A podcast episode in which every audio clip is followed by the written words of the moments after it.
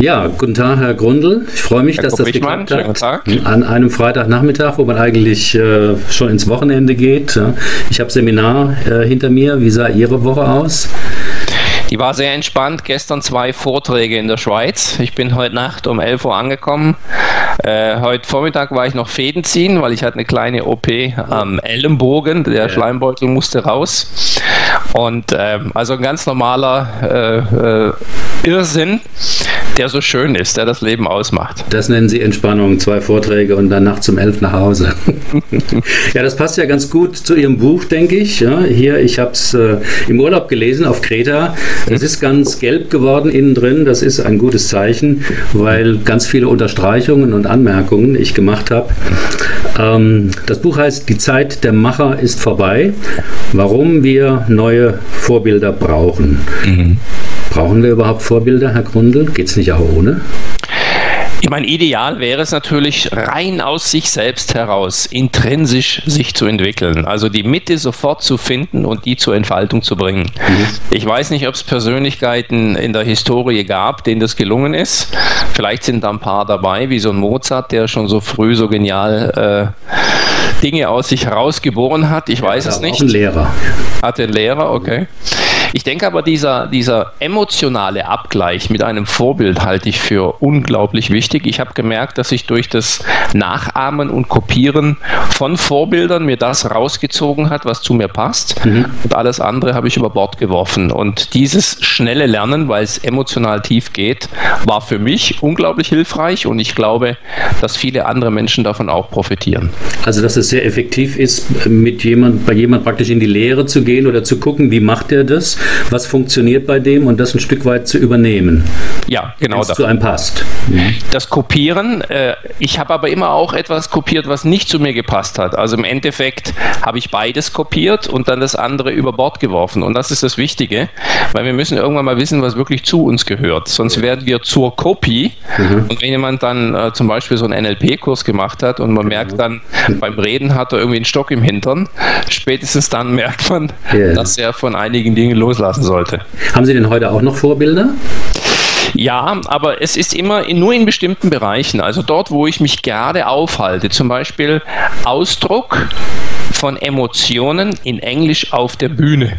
Mhm. Das ist gerade für mich wichtig. Mhm. Und dort arbeite ich dann mit Doug Stevenson zusammen, der mir ja. genau das äh, rüberbringt, sehr intensiv. Und diese Punkte sind dann für mich wichtig. Aber immer nur ganz selektiv eine Rosine rauspicken, äh, mit dem ich mich gerade beschäftige. Und dann aber meistens die besten. Äh, ja, wenn man sie sich leisten kann. yeah. Jetzt schreiben Sie aber, dass Sie selbst mal ein Macher waren. Welche mhm. Vorbilder hatten Sie denn, um von diesem Machervorbild wegzukommen? Im Grunde waren es dann Negativvorbilder. Also die Vorbilder, die ich da hatte, yeah. hat es oft zerrissen. Also es ist ein Unternehmer, ein türkischer Unternehmer, der mich von der Sozialhilfe weg eingestellt hat. Mhm. Mich ein ganz großer Mann, da habe ich sehr, sehr, sehr viel gelernt. Und nach einer Weile habe ich festgestellt, dass er so eine Zentrierung auf sich hatte, wurde auch sehr erfolgreich, kürzester Zeit, 130 Mitarbeiter, hat eine Marktlücke gefunden, genialer Unternehmer, dass er immer mehr in Ecken kam. Und äh, ich habe das natürlich beobachtet, während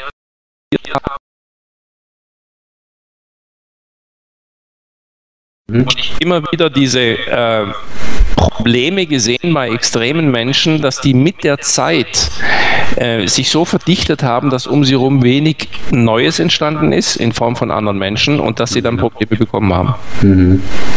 Sie schreiben ja auch, Macher haben Schwierigkeiten, Wertvolles in sich selbst wahrzunehmen. Deshalb brauchen sie so viel Bestätigung von außen.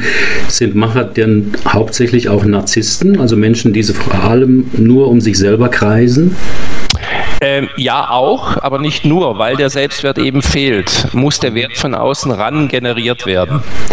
Das ist äh, ganz einfach. Äh, wenn ich mich nicht wertvoll fühle, dann muss ich zum Beispiel ein großes Auto fahren, um im Präsentieren dieses Autos durch den Neid oder die Blicke der anderen den Wert bekommen, den ich mir selber nicht geben kann. Mhm. Und diese Kompensation geht dann von außen nach innen. Und sehr ehrgeizige Leute haben oft eine Verletzung irgendeiner Art. Und und durch extreme Schaffenswut wird diese Verletzung kompensiert. Ja, jetzt fahren Sie also ein sehr teures Auto, wie Sie verraten haben. Hat es denselben Effekt? ich kompensiere von morgens bis abends. Ja. Ab mal auch. Also die Selbstwerthalle ist ständig da. Ne? Auch ich merke manchmal auch die Phasen auf der Bühne, wo ich zum Beispiel kein Selbstvertrauen habe. Ja. Dann anfange, um die Gunst äh, des Publikums zu buhlen. Das sind äh, kleine Sequenzen von 10, 15, 20 Sekunden. Äh, sie sind da nicht immer oben äh, äh, und voll da, ja. sondern es sind kleine Momente. Und manchmal, wenn ich mich nicht so gut fühle, äh, nehme ich natürlich doch das Auto und stelle es dann direkt vors Hotel und ziehe mir ein paar Blicke rein. Damit die Leute Eindruck kriegen. ja, ich habe leider nur ein Ford Mondeo. Ich muss anders äh, weiter kompensieren. Ne? Genau, Status. Bitte was? Das Statement kann auch Status sein. Ja. Ein Mensch, äh, Menschen, die Sie schreiben, die herausragendes leisten, tun das oft, so schreiben Sie, weil ihnen die Anerkennung durch den Vater fehlte. Sie erwähnen jetzt in Ihrem, äh, äh den vorherigen Gesprächspartner von mir, Lothar Seiwert, der das in seinem Buch sehr freimütig ähm, einräumte, in dem Buch ausgetickt. Jetzt Frage, Sie schildern ja die Beziehung in Ihrem Buch äh, zu Ihren Eltern sehr harmonisch, wohnen auch mit Ihnen auf dem Nachbargrundstück. Stimmt denn jetzt diese These von der Vaterentbehrung auch für Sie oder was waren Ihre Quellen des Machertums? Äh, mit Sicherheit auch. Also die äh, Tatsache, zu wenig Anerkennung bekommen zu haben, wobei ich das ja nur meinte, ist ja die Frage, das andere auch so sehen. Das ja. kann natürlich sein, dass die Sensibelchen eben mehr Anerkennung brauchen und ich scheine auch ein Sensibelchen zu sein. Ja. Und dann ist die subjektive Wahrnehmung natürlich die, dass die Anerkennung fehlte. Mhm.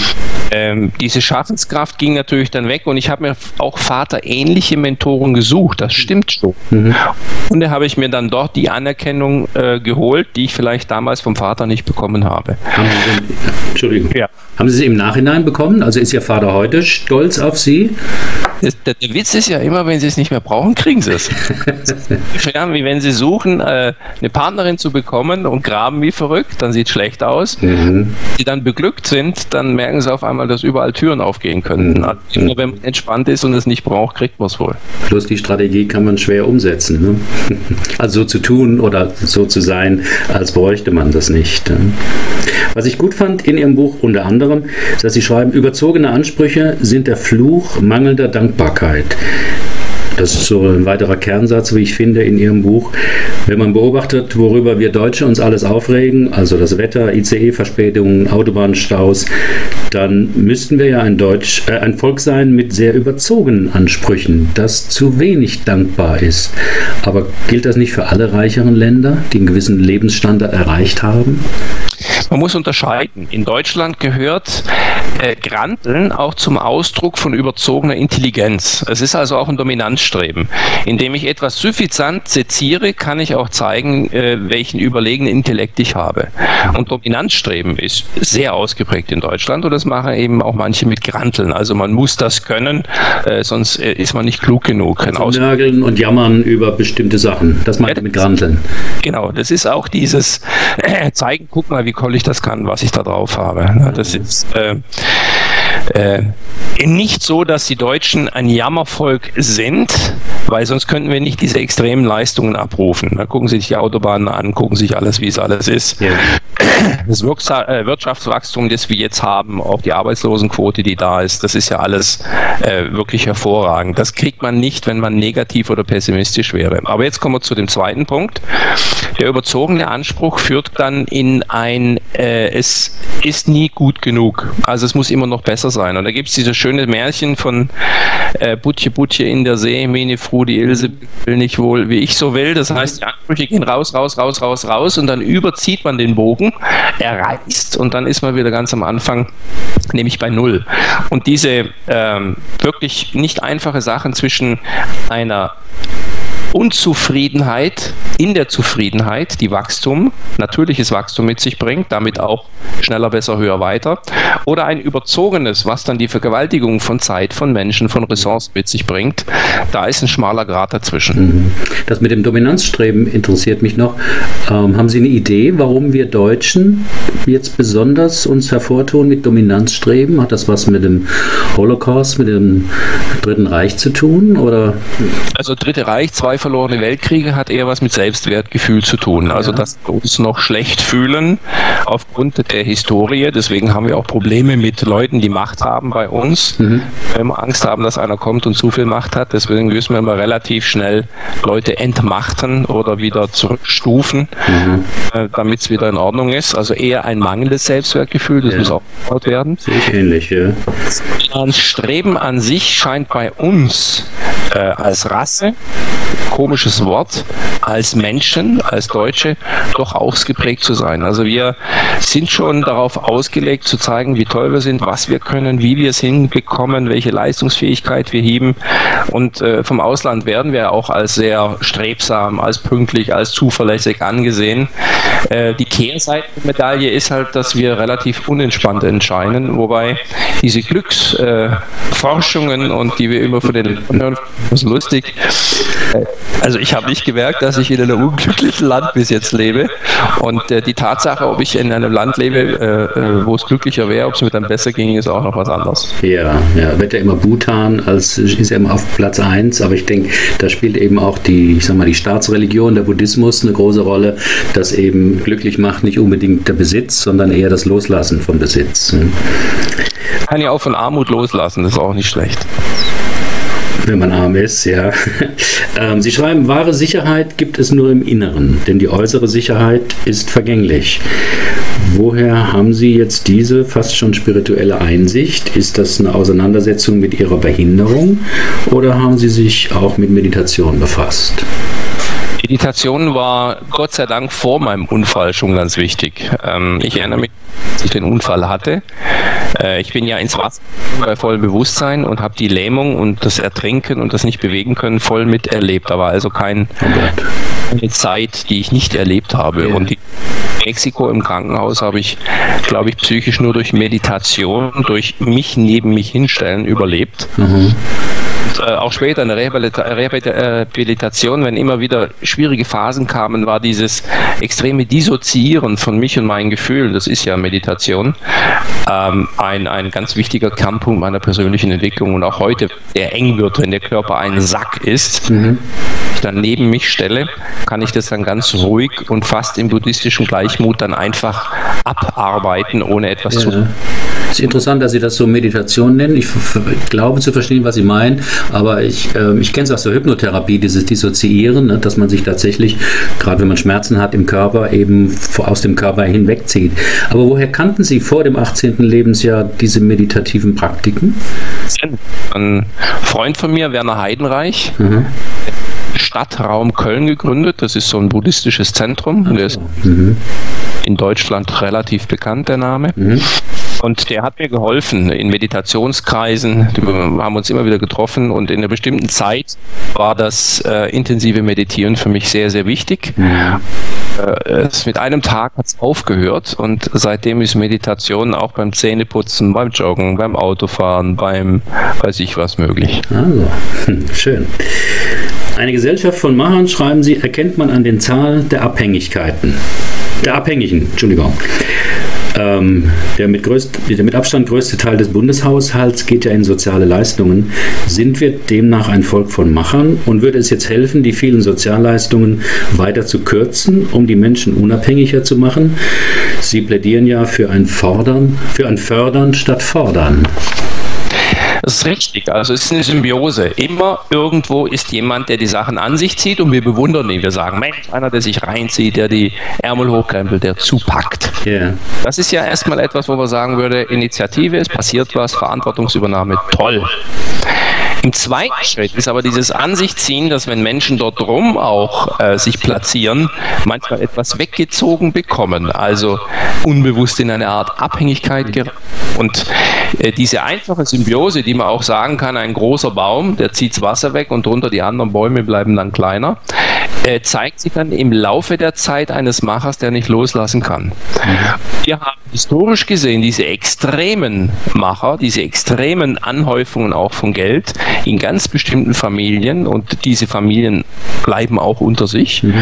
Diese Machtzentrierung ist schon extrem. Mhm ja in der Vergangenheit gelernt, dass die stabile große Mittelschicht im Grunde genommen das wahre Erfolgsmodell unserer Demokratie ist. Stimmt. Wir sehen auch jetzt, dass Beispiele wie Schlecker, Merkel ähm, oder auch, wie hieß der RTL-Mann, ähm, der, der große Medienmann, der die Probleme bekommen hat, Leo Kirch, genau, dass diese Zentrierungen irgendwie auslaufen, weil sie nicht mehr händelbar sind, sie sind nicht mehr steuerbar. Sie müssen in die Breite mehr Verantwortung und Macht abgeben, um solche komplexen Systeme noch aufrechtzuerhalten, damit die weiter vorwärts gehen können. Also wir sehen diese Ergebnisse und wir müssen, glaube ich, auch diesen Zustand jetzt verändern. Deswegen dieses Buch, mhm. die Lust, Verantwortung zu übernehmen, aber auch abzugeben und zu befähigen, dass das ein Grundtenor der menschlichen Entwicklung wird. Und ich glaube, dass wie Familien, Organisationen, Schulen, beruflich überall der Zeitpunkt gekommen ist. Mhm. Das Schwierige bei Ihrem Buch finde ich, dass die Leute, die es angeht, die Macher, wahrscheinlich das entweder nicht lesen oder sich nicht wiedererkennen oder denken, das könnte ihm so passen, dem Grunde, ne, dass ich meine Macht abgebe. Haben Sie da irgendwie Feedbacks? Ja, Austausch. Also das lesen richtige Macher. Aha. Und äh, es sind schon interessante Gespräche, die daraus erwachsen. Ja. Das ist ja, dass ich in äh, meiner Liga eine bestimmte Autorität habe. Ja. Solche Macher sich auch zum Teil an mir orientieren und damit habe ich natürlich auch Einfluss auf die. Mhm kommt natürlich wie Mails so, ich Ihr Buch gelesen, aber ich will mal eins sagen, im ersten Kapitel muss ich hier mal auf die Terrasse raus und eine Zigarre rauchen oder so. Voller der Angst oder wie? Äh, ich gehe aber zurück zum Buch. Mhm.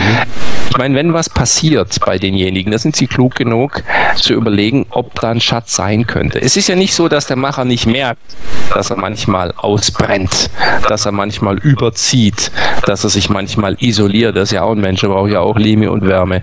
Es ist ja äh, nicht der Fall, dass sie denken, dass sie alles richtig machen. Sie würden es nie eingestehen, aber Sie und ich als erfahrener Coach, wir wissen doch sofort, wenn wir jemanden haben und dahinter gucken, dass hinter diesem Bild der überzogenen Stärke Verletzungen liegen. Das ist so, wenn man erfahrener Coach ist, irgendwann mal sieht man dann sofort hinter diese Abwehrmechanismen und weiß, mhm. Seele dahinter ist. Ne? Und so geht es auch den Machern. Und die sind auch mal froh, wenn sie nicht immer stark sein müssen. Aber was können Sie denn jetzt als Coach oder als Boris Grundl jemandem sagen, was bekomme ich denn dafür, wenn ich loslasse? Macht, Einfluss, was auch immer. Was habe ich denn davon? Einfluss auf höherer Ebene. Also, wenn Sie in dem, was Sie jetzt machen, das durchdringen, systematisieren und dafür sorgen, dass es ohne Sie läuft und die Ergebnisse besser werden. Die Frage, die Sie beantworten müssen, ist, wie sorge ich dafür, dass die Ergebnisse sich verbessern, während ich überflüssig werde? Das ist ja eine spannende Frage. Mhm. Wenn Sie die in einer bestimmten Ebene, in einer bestimmten Organisation beantwortet haben, bekommen Sie einen höheren Einflussbereich und auch einen größeren Wirkungsbereich. Mhm.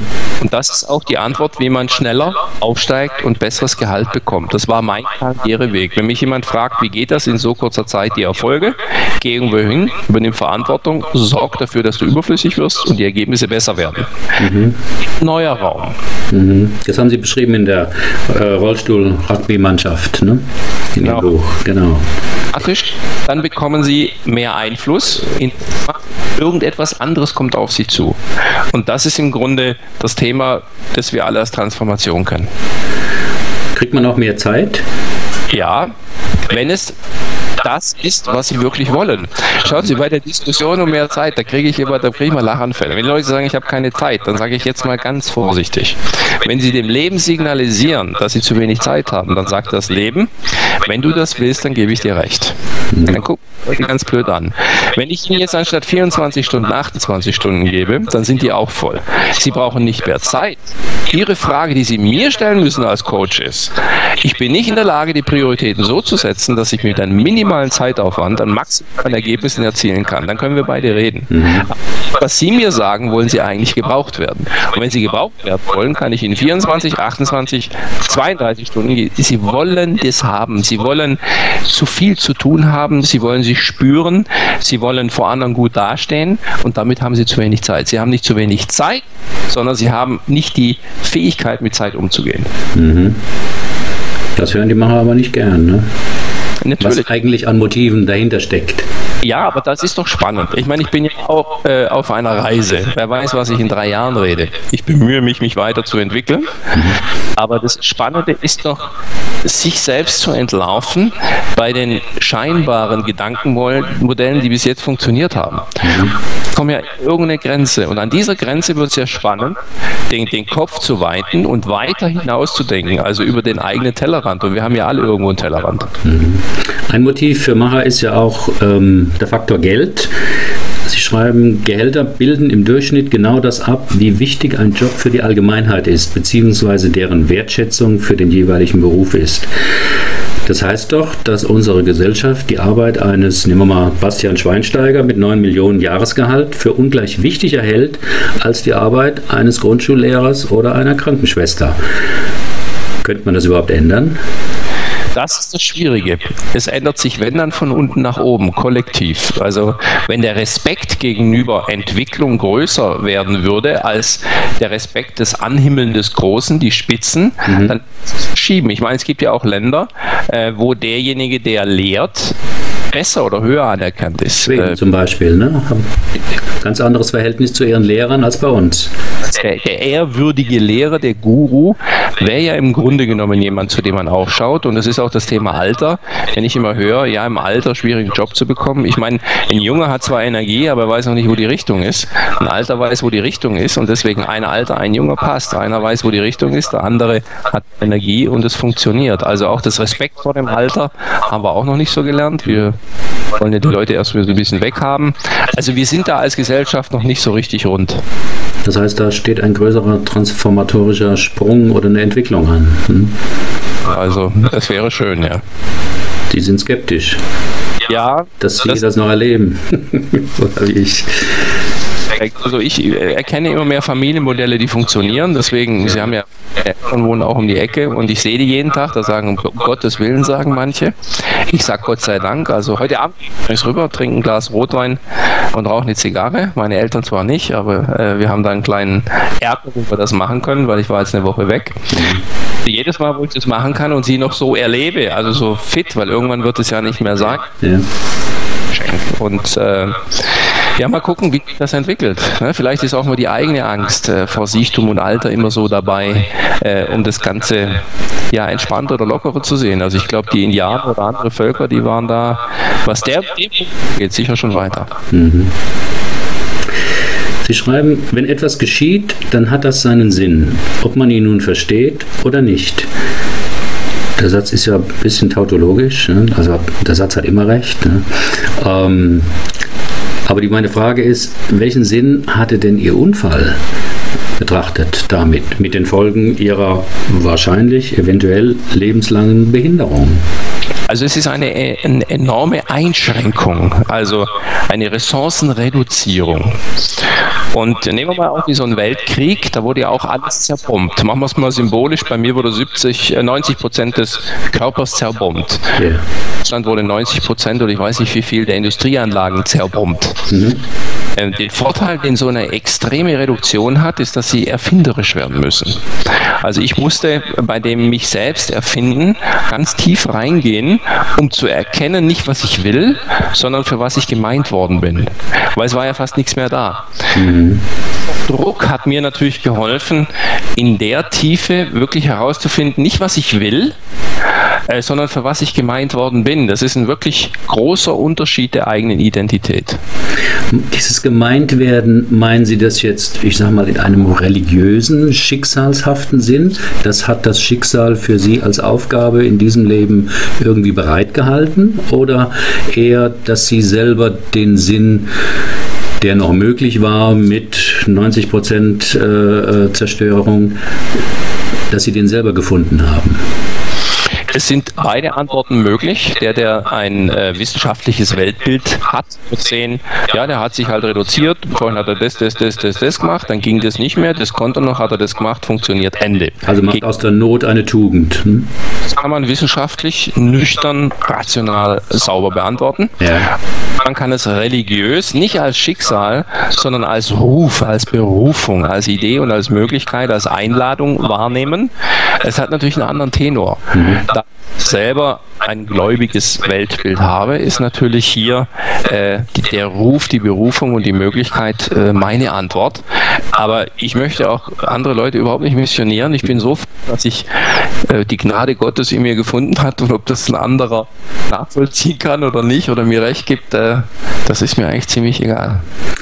Aber ich glaube auch, wenn man das mehr so, wie Sie jetzt im zweiten Beispiel sagen, dass es ein Ruf ist, dass einen das vielleicht ein bisschen mehr versöhnt mit dem Schicksal.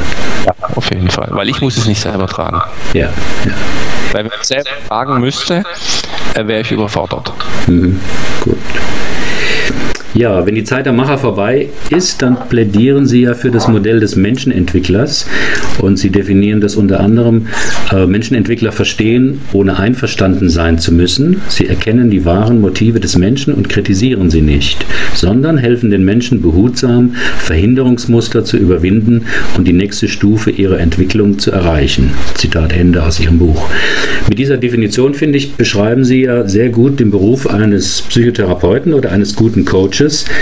Aber die Frage jetzt, dürfen, können Führungskräfte denn so weit gehen? Also dürfen Führungskräfte in dieser Weise ihre Mitarbeiter coachen, wenn sie es denn gut können? Ist die Frage meiner eigenen Identität und was habe ich für ein Weltbild. Ich kann ja ein mechanisches Weltbild sehen und dann ist jeder Mensch ein Zahnrad und ich muss die nur schneller antreiben und irgendwie zusammenbringen. Ich kann ein äh, menschenzentriertes Weltbild sehen als ein Wesen, die ich zusammenbringe äh, in ein Orchester und daraus etwas Wunderbares entstehen lasse. Das sind zwei unterschiedliche Möglichkeiten. Und ich denke, der Antreiber, der Pusher, der, der auch manchmal über, drüber geht, vergewaltigt, und rauszieht, der hat ja auch Ergebnisse, der kann ja auch verkaufen. Ja. Aber wer die Zeit vergewaltigt, muss irgendwann dafür bezahlen. Mhm. Oh, ich habe es in meinem persönlichen Umfeld noch nie erlebt, dass es nicht so war. Sie können dann, wenn Sie das vergewaltigen oder überziehen, da was rausholen, dann, aber Sie haben irgendwann mal später auf einer anderen Ebene irgendein Problem. Das ist eben, davon bin ich eben überzeugt dieses geschehen lassen nicht heißt, dass man nicht erfolgreich ist. Also Ergebnisse produzieren und zwar Spitzenergebnisse ist mein ein, ein, ja, ein ureigener Anspruch. Ich liebe es. Ich finde das fantastisch. Wachstum, mhm. äh, exzellente Umsätze, Profit und so weiter. Das ist darüber rede ich gar nicht. Das ist, äh, wie, wie soll man sagen, das ist wie das Blut. Das ist eine Grundlage, um die es geht. Und in dem Zusammenhang sehe ich aber die geistige Entwicklung, weil ich äh, weiß, dass dieser Geist das alles erschafft. Also muss ich doch dafür sorgen, dass wenn ich äh, die Denker, die Mitdenker, die Menschen, die in in meinem Umfeld, dass die in diesem, ja, in diesem Zusammenkommen so mitspielen, dass wir zusammen was Großes erreichen. Mhm. Und sich die geistig anregen. Also Sie glauben, dass viel Geld verdienen und geistige Entwicklung sich nicht ausschließen? Nicht. Gut. Bei Veränderungen in Systemen fordern sie, dass man zuerst die aufrichtige Anerkennung aussprechen soll für das, was bisher von den Menschen geschaffen wurde. Etwas Ähnliches sagt ja auch Bert Hellinger in seinen Organisationsaufstellungen. Frage, wenn man jetzt die Maßnahmen von Frau Merkel oder der Troika gegenüber Griechenland betrachtet, da fehlt doch was Entscheidendes, oder? Lassen mich kurz auf Bert Hellinger erstmal zurückkommen. Das Buch Anerkennen, was ist, also nicht ja. der Satz, nur der Satz Anerkennen, was ist, äh, ist für mich ein, ein Mantra, bei weitem noch nicht durchdrungen habe. Es ist ob es jetzt auch eine Insolvenz ist, ob es äh, ein Kunde ist, der kommt oder nicht geht, eine Aufgabe, die sie stellt oder wie auch immer, das tiefe Durchdringen der Realität, es ist so und das anzuerkennen, ist der Grundpunkt, von dem ich aus alles weiterentwickeln kann. Weil der energetisch, wenn der nicht passiert ist, an diesem Scheidepunkt passiert ganz, ganz viel. Mhm. Ja, Führungskräfte, sehr wichtig. Aber da kann man jetzt, ich war ja nun gerade in Urlaub in Kreta und äh, ich habe jetzt nicht so viel Verbitterung mitgekriegt, vielleicht war ich auch in Kreta Kreta und nicht in Athen war. Ähm, aber wenn ich so Zeitung lese, dann beklagen sich ja viele Griechen darüber, dass eben Gestalt Frau Merkel, aber letztlich die westlichen Länder oder die EU immer sagt, was man alles falsch gemacht hat. Hm? Das ist aber normal. Ähm, wenn, ja. ich, wenn ich jetzt zu Ihnen komme und sage, mein Unternehmen liegt am Boden, dann gehen Sie hin und gucken sich alles rein in die Bereiche, drieseln Sie auf und dann sagen Sie das und das und das und das. Da kommen Sie nicht und sagen, das hast du alles richtig gemacht. Aber dieser Tiefpunkt, dieser Schmerz, äh, äh alles was passiert, den anzuerkennen emotional, in dem Fall Griechenland, mhm. Wende. Mit der tiefen Anerkennung dessen, was ist, kommt automatisch eine, eine seelische, wenn Sie so wollen, Zuwendung in die Richtung, dass der Aufbau ja, wieder passieren kann. Dazu muss man voll das annehmen, was passiert ist. Solange ich diejenigen noch, äh, die mir die Botschaft überbringen, auf die Art, ihr müsst euch ändern, solange ich die äh, anklage, äh, das stimmt, das stimmt doch was nicht. Das ist so ähnlich, wenn Sie ein König sind und dann kommt dann einer zurück vom Kriegsfeld und überbringt die Botschaft, der Krieg ist verloren, dann lasse ich den hinrichten. Er überbringt ja nur die Botschaft. Er ist nicht der Ursprung. Der Ursprung ist ja das, dass die vor Ort nicht mehr vorwärts kommen. Das heißt, Sie meinen jetzt, die Griechen müssten selber anerkennen, wie sehr sie ihren Karren in den Dreck gefahren haben. Aber das ist unbequem. Es ist einfacher zu schimpfen auf diejenigen, von denen man finanziell abhängig ist und die einem dafür ein paar Auflagen geben. Gut. 250 Kilo. Und dann kommen sie zu mir hin und sagen, du fette Sau. Jetzt kann ich Ihnen Vorwurf machen, dass ich sage. Oder ich bleibe in meiner Verantwortung und überlege, was ich mit diesem Satz anfange. Zum Beispiel zu sagen, Sie haben recht. Mein Name ist Rainer Kallmund. Gut. Sie wenden sich äh, in Ihrem Buch auch gegen die um sich greifende Wertediskussion in Unternehmen und schreiben, dass es eigentlich nur zwei Werte braucht: Verantwortung und Respekt. Angenommen, jemand hat jetzt ein kleines Unternehmen mit 50 Mitarbeitern und will diese Werte umsetzen. Was konkret würden Sie ihm dafür empfehlen? Gemeinsame Reise. Gehen wir mal in den Wert Respekt rein. Also, ich bin Unternehmer. Erstens mal bleibe ich bei mir. Ich sage, ich respektiere mich, was mir, in dem Fall Gott gegeben oder auch nicht, Talente gegeben, welche Möglichkeiten habe ich? Mhm. Und die respektiere mich. Also ich bringe den Blick auf mich, was kann, was sind meine Stärken, wohin soll ich mich entwickeln und wo bin ich vielleicht nicht so stark, was sollte ich auch einsehen und so weiter und so fort. Dieser Respekt ist erst einmal ein Rückblick auf mich und das wäre der erste Schritt als Unternehmer. Dann kommen vielleicht andere Leute dazu, Mitarbeiter, es kommen Kunden dazu, es kommen Produkte, Ressourcen oder wie auch immer dazu. Das heißt, dann muss ich einen anderen Menschen respektieren, auch was er mitbringt, was er nicht mitbringt, welche Möglichkeiten er hat. Dann habe ich einen Markt, den ich eintrete, dann habe ich Mitbewerber, in die ich eintrete. Und wenn ich da respektiere, heißt es, dass ich mich intensiv mit den Möglichkeiten auseinandersetze und die mit Respekt eben begegnen. Und wenn ich das durchdekliniere, ist dieser Wert eine unglaubliche Fundgrube, auch für Chancen und Möglichkeiten, wo ich ansetzen kann, um erfolgreicher zu werden. Er lässt mich erkennen, wo was getan werden kann, was einen Mehrwert generiert. Deswegen ist Respekt ein so fantastischer Wert, aber auch schwierig in der Tiefe zu leben. Mhm. Aus denen heraus, wenn ich den in der Tiefe durchdrungen habe, kommen wir dann zur Verantwortung. Und dann nehme ich natürlich das, was ich erkannt habe, durch Respekt, mit Verantwortung und antworte auf das, was ich da erkannt habe. Und diese zwei äh, in der Tiefe durchdrungenen Werte haben eine unglaubliche Macht.